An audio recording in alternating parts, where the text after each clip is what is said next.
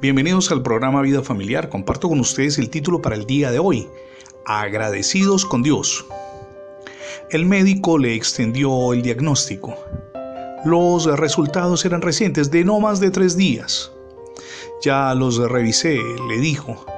Su cáncer está en remisión. No me explico qué pasó, pero está camino a la sanidad.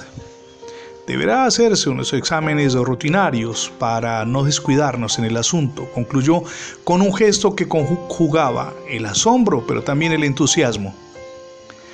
María Teresa debió admitir que no era común ver así al oncólogo con quien había llevado varios meses de tratamiento. Se alejó del consultorio despacio con una alegría indescriptible que le desbordaba por los poros. Dios había hecho el milagro. Mi amigo y mi amiga, el tiempo de los milagros, las señales y los prodigios sigue vigente, hoy más que nunca. Dios responde con poder a nuestro clamor.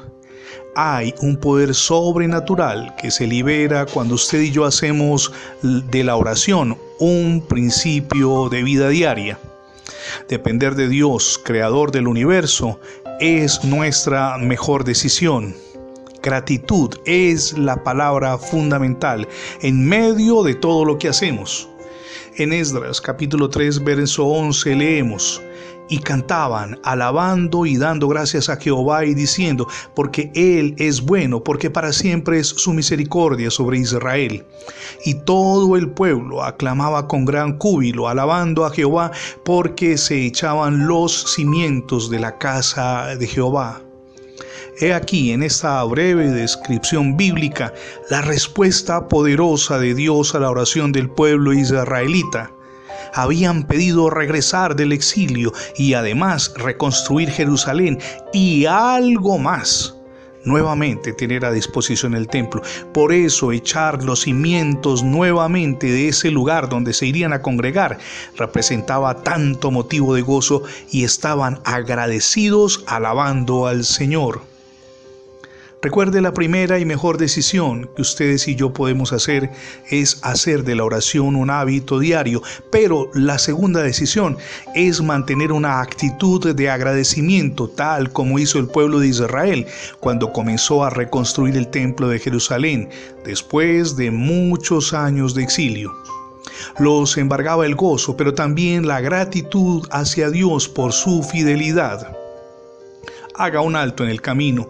El Señor ha sido fiel a sus promesas. Le ha bendecido a usted, pero también a su cónyuge y a sus hijos. Denle gracias al Creador. Él las merece, Él nos ama y debemos ser gratos con Él.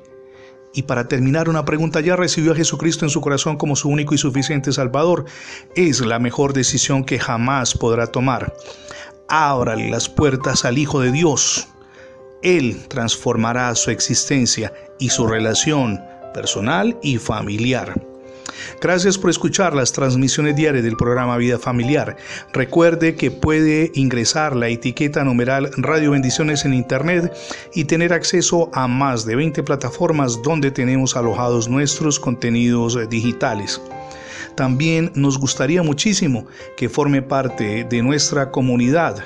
Se encuentra en la página facebook.com slash programa vida familiar. Se lo repito porque es muy sencillo, facebook.com slash programa vida familiar. Simplemente marque el botón suscribirse. Somos Misión Edificando Familias Sólidas y mi nombre es Fernando Alexis Jiménez. Dios les bendiga hoy rica y